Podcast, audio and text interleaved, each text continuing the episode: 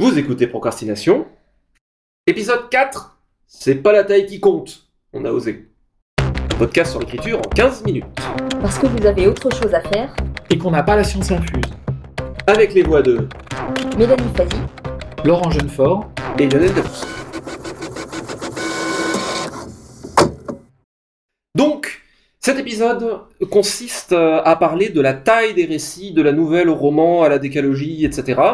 Euh, je pense que déjà pour introduire, euh, peut-être, il existe dans le monde de l'édition. Alors, on va parler de la taille des récits, qu'est-ce qui qu'est-ce qui les différencie, comment on choisit, comment on sait si un récit sera un haïku ou une décalogie. Un petit mot déjà peut-être sur la norme dans l'édition, c'est l'unité de longueur. En général, en France, on mesure les textes en signes, espaces comprises, comprises au féminin parce qu'en typographie, les espaces sont féminines. Euh, dans le monde anglo-américain, on a plutôt tendance à parler en mots. Euh, ce sont, euh, voilà, c'est une manière de juger objectivement de la taille d'un texte, puisque le nombre de pages est quelque chose de totalement subjectif en fonction de la taille de la police et de l'interligne, comme le savent tous les étudiants qui ont dû rendre des rapports à la bourre et qui ont essayé de gonfler artificiellement le nombre de pages. Je suis sûr qu'il y en a derrière qui l'ont fait. Et en moyenne, euh, les- le mot, je crois, euh, américain, c'est c'est six lettres en moyenne. Ouais, en moyenne. ouais. Et en France, c'est 7. Oui. Donc, Aussi, euh, oui. ce qui pose des problèmes, et c'est pour ça que euh, si tout le monde se mettait au signe et pas, euh, et pas au mot, eh ben, ce serait plus pratique pour tout le monde. Tout à fait. Est-ce qu'on peut donner un ordre de grandeur déjà vaguement de qu'est-ce qui correspond à quoi? Une nouvelle, à peu près? Dans les 20 à 40 000 signes, à peu près?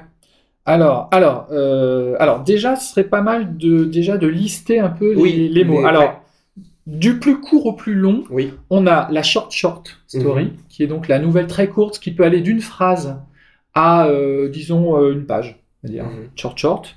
La short story, qui est en fait euh, la nouvelle, Oui. euh, une nouvelle. Euh, donc short story en short story en anglais, nouvelle. Mhm. On va dire que ça, ça va de euh, 2 ou 3 000 signes à euh, 50 000 signes, on va À dire. peu près, oui. Mhm. Voilà. Euh, après, on a la novella en anglais, ou le- mais qui est aussi utilisée en français maintenant, ou le récit, Mhm. euh, qui, euh, qui fait entre 50 000 et 150 000 signes, Mhm. on va dire.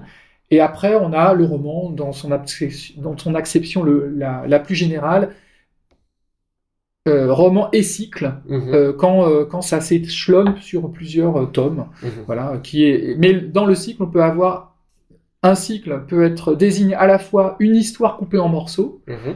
Euh, ou une histoire et ses suites. Voilà. Oui, Donc ouais. c'est un, terme flou, mais voilà, il y a beaucoup de flou de toute façon dans toutes ces définitions, notamment en ce qui concerne la taille, parce que bah voilà, on est encore une fois, on est aussi dans du continuum et pas dans des dans des dans des compartiments. Mhm. Et euh, voilà, donc c'est quelque chose qui, qui est. Ce sont des mots qui sont apparus de façon empirique. Mhm. D'ailleurs, euh, il y a, y a, on a importé euh, du monde américain l'expression one shot ou standalone pour euh, un roman qui s'insère dans un cycle plus vaste. Euh, Voilà, indépendant, quoi. Voilà, on a, il y a plein de jargon anglo-saxon, spin-off pour, euh, Mm. voilà, il y a euh, préquel, séquel, etc. Donc on Ouais. a, on a emprunté énormément dans le milieu de l'édition à la littérature américaine. Voilà. Horribles anglicismes, une séquelle pour une série, c'est quand même pas très. c'est plutôt une suite, quoi, et préquel, ça a été francisé. Prélude, hein, tout simplement. C'est un- donc une pré, pré- prequel, euh, ou un prélude, bah, c'est un récit qui se passe avant le récit, le récit principal. Euh, le Voilà. Silmarillion se passe avant le Seigneur des Anneaux, par exemple. Euh, un- Aussi, euh, sur la taille du roman, je pense qu'on peut peut-être dire un mot qu'il y a eu, en tout cas dans nos genres, dans l'imaginaire, peut-être une inflation de la taille des, des, des récits où le roman était traditionnellement placé à environ de 300 000 à 600 000 signes. Euh, Aujourd'hui, 300 000, on considère que c'est un court roman alors que c'était un format finalement assez répandu euh, avant. Et qu'aujourd'hui, les romans ont plutôt tendance à faire de 500 000 à voire un million. Un million de signes, c'est assez courant dans le, le- voire deux chez certains auteurs. voire deux chez certains auteurs. Très euh, prolifique. que, voilà, qui- Alors, euh, alors le, le avant, euh, faut dire que c'est euh, les années 50, c'est-à-dire l'apparition Oui, du poche. tout en à fait. fait. Mhm. Donc avec des collections de poches chez Fleuve Noir, chez J'ai lu, etc., où effectivement il y avait des, des, des, des petits textes. Euh, ce qui a ce qui a d'ailleurs généré des problèmes. C'est-à-dire que par exemple, quand il y a eu des textes qui ont été amputés, par exemple, notamment Mhm. dans les traductions dans les années 50-60, pour tenir dans- en 200 pages, euh, donc des textes qui ont été euh, assez malmenés euh, dans, la, dans, dans, dans les visions. Et, et aussi dans, chez, chez des, des éditeurs populaires, le, le critère des fois était le seul critère était le critère de taille. Mhm. C'est-à-dire qu'il fallait tenir dans 300 000 signes. C'était moi quand j'ai commencé euh, Mhm, chez mhm. Dans la collection Anticipation, c'était quasiment l'unique critère. Il faut que ça Ouais. tienne en 190 pages, c'est-à-dire entre euh, 280 000 et 320 000 signes. C'était à peu près la seule euh, exigence qu'on avait de moi. C'est assez marrant la, la- la perception d'ailleurs euh, vis-à-vis de ça, parce que le, le fleuve nord anticipation, donc c'était ce calibrage de 300 000 signes, c'était du, du bouquin de poche, c'était du roman, c'était pas posé en question. Et aujourd'hui, quand on voit la perception, pour ma part, la volonté du dragon fait 300 000 signes. Et euh, on, parfois, on m'a dit oui, mais quand même, ça tient plus de la novella, etc. Alors que c'est un bouquin qui fait exactement la même taille qu'un FNA, par exemple. Mais exactement. euh, pareil, quand j'ai fait euh, Point chaud, qui faisait donc 400 000 signes, on m'a dit ah mais quand même c'est très très court.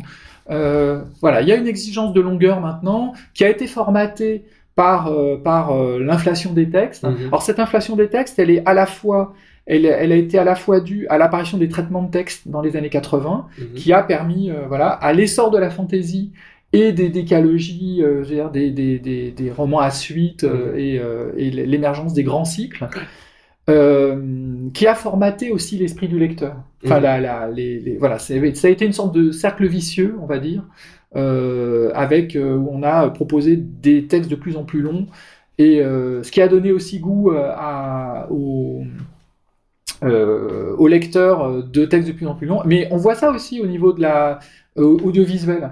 Euh, maintenant qu'il y a Oui. des- d'excellentes séries, il y a des gens qui n'arrivent plus à voir un film. Tout à Ils fait. trouvent ça trop court. Mhm. Et on a un peu le, le- voilà, on a besoin, ça nous a habitués. euh, en plus, l'émergence d'excellentes séries nous a habitués à avoir un- à, avoir l'exigence d'avoir des personnages euh, développés dans la durée, ce que ce que ne peuvent plus faire les films, par Mhm. exemple. Avec euh, un changement, un glissement, euh, alors sans, sans partir là-dedans parce que nous emmènera sur une, sur une tangente, mais avec un glissement aussi du mode de consommation, notamment de la série, puisqu'aujourd'hui on la consomme de plus en plus à la demande avec des services comme Netflix, etc., où euh, éventuellement les gens qui téléchargent, c'est mal, il ne faut pas le faire, euh, qui se prêtent largement plus à se faire un marathon, de, et donc d'avoir finalement un, un récit qui est tronçonné en 5-10 épisodes. Voilà. Euh, ce qui conduit d'ailleurs à certaines dérives où on peut avoir des épisodes qui sont potentiellement plus faibles. Euh, c'est une tendance euh, qui commence à être critiquée aussi. Voilà. Avec, avec une tendance, j'ai envie de dire aussi, à, à cette immersion et à, et à vouloir quelque chose qui ne se termine jamais. Et j'ai l'impression que les lecteurs sont de plus en plus en demande quand ils ont aimé un livre. Est-ce qu'il va y avoir une suite, etc. Il y a, euh, finalement de dévaloriser les, les, les romans ou les textes courts qui se suffisent à eux-mêmes. Bah, si on va même d'ailleurs au-delà de la décalogie, au-delà du cycle, c'est aussi euh, le phénomène dont on peut dire un mot, c'est carrément le phénomène des univers partagés. Euh, type euh, Star Wars, Warhammer, etc., qui sont des grosses licences avec plusieurs auteurs sur un même univers, euh, qui, qui a pris et qui effectivement sont des choses qui sont, qui sont sans fin. Mais, mais en tout cas, euh, la, la, la taille, euh, la, la taille des textes, elle est toujours tributaire de, de la technologie, d'une certaine manière. C'est-à-dire Mhm. que c'est, Mhm. c'est euh, le feuilleton est apparu avec, avec la démocratisation des journaux. Euh, au, au, au 19e siècle, les gens achetaient euh, les journaux euh, pas du tout pour les nouvelles, mais pour les feuilletons. C'est ça qui fidélisait euh, les, les- voilà. Après, ça a été réuni en volume. Il y a eu le, le, la, la démocratisation euh, de, du livre de poche. Il y a eu euh, après la baisse des coûts dans le d'impression qui a permis euh, d'imprimer euh, à bas coût des grands formats, qui a donc euh, euh, favorisé les, bah, les, les grands euh, et puis l'apparition du traitement de texte, enfin de, de, de, de, l'ordinateur, qui a favorisé les textes au long cours. Mhm. Les, voilà. Donc en fait, tout ça, c'est tributaire de la, des évolutions de la technologie. Et euh, rien ne dit que euh, dans le dans l'avenir, euh, ce que va devenir les e-books va aussi euh, déterminer euh, et, et donc son affranchissement par rapport au support euh, papier va peut-être déterminer ce que sera la, la, la forme d'une fiction. Dans le, voilà. Donc on euh, est toujours tributaire de la technologie. Par rapport à ça, un détail que j'ai trouvé intéressant, c'est qu'avec l'apparition numérique, on s'est posé la question, à laquelle on n'a pas vraiment répondu, si, si on n'allait pas assister à un retour de la nouvelle ou du récit court, parce que par exemple, on peut lire ça en- dans le métro, ou lire un seul texte, Mhm. etc. Je l'ai pas vraiment constaté, mais c'est une question qui revient très souvent.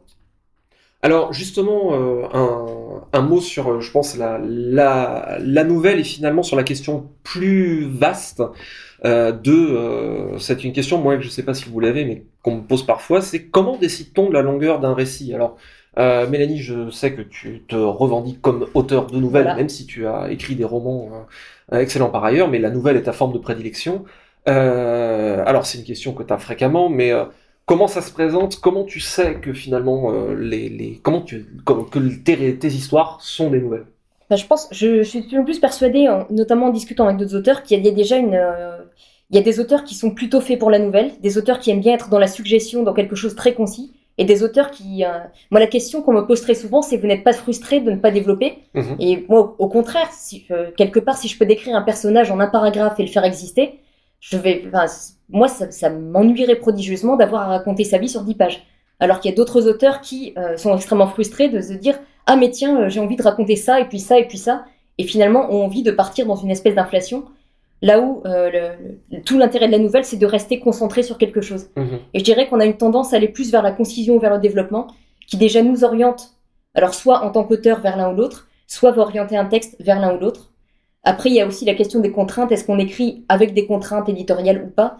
Mais ça, c'est presque un développement à part. Mmh. Mais je pense qu'on a déjà une tendance personnelle à aller vers l'un ou l'autre, et qu'un texte peut-être va se prêter plus à l'un ou l'autre. D'accord. Tu le Pour sens moi, je dirais, bah, moi, je dirais qu'une nouvelle, très souvent, ça va être un épisode pris dans la vie d'un personnage, Mhm. là où un roman serait raconter toute sa vie, en gros. Mhm. On est vraiment dans Oui, ou un univers ou autre après. Mhm.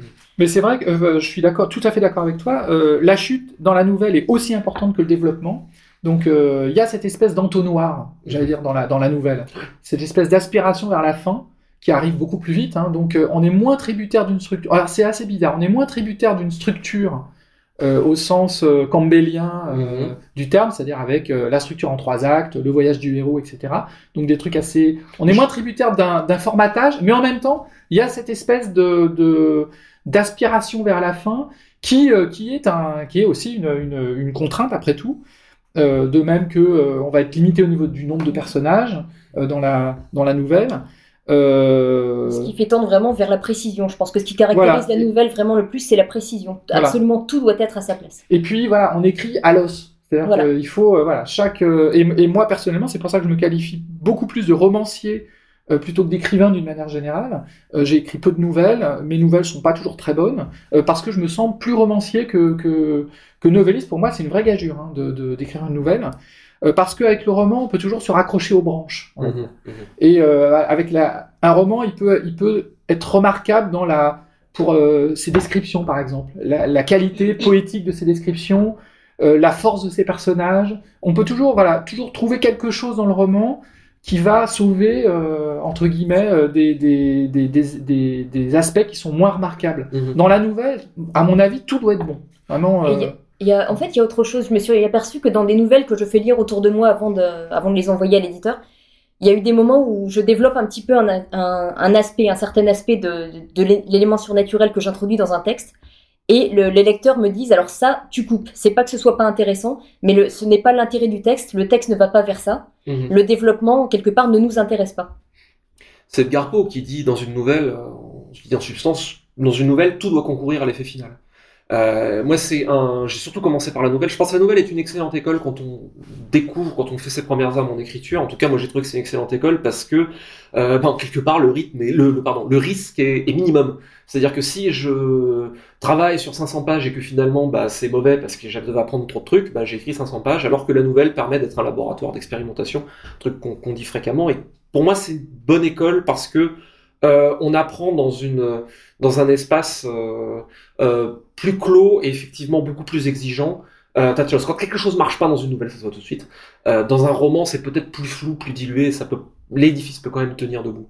Et puis euh, dans la science-fiction, euh, la science-fiction c'est c'est le genre de la nouvelle par excellence. hein. Mhm. Euh, beaucoup des grands classiques de la science-fiction sont des nouvelles, en fait. Bon, je Euh, pense parce que, comme euh, Lovecraft, par exemple, n'a fait quasiment que des nouvelles. Oui. Voilà, mais, mais parce que euh, la science-fiction, c'est une expérience de pensée. Mhm. Et la nouvelle, il y a, c'est aussi une expérience de pensée. C'est-à-dire qu'on est justement euh, dans, la, dans, dans une démonstration, euh, vraiment dans une démonstration.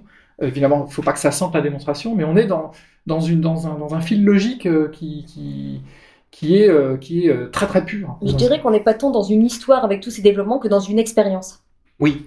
Moi, le, le- le truc le plus... euh, donc j'ai écrit à peu près une vingtaine de nouvelles avant de passer au roman, et je me suis rendu compte que c'était tout simplement... euh, je, je pouvais à peu près laisser tout ce que j'avais appris à la porte, parce que c'est vraiment un métier finalement très différent.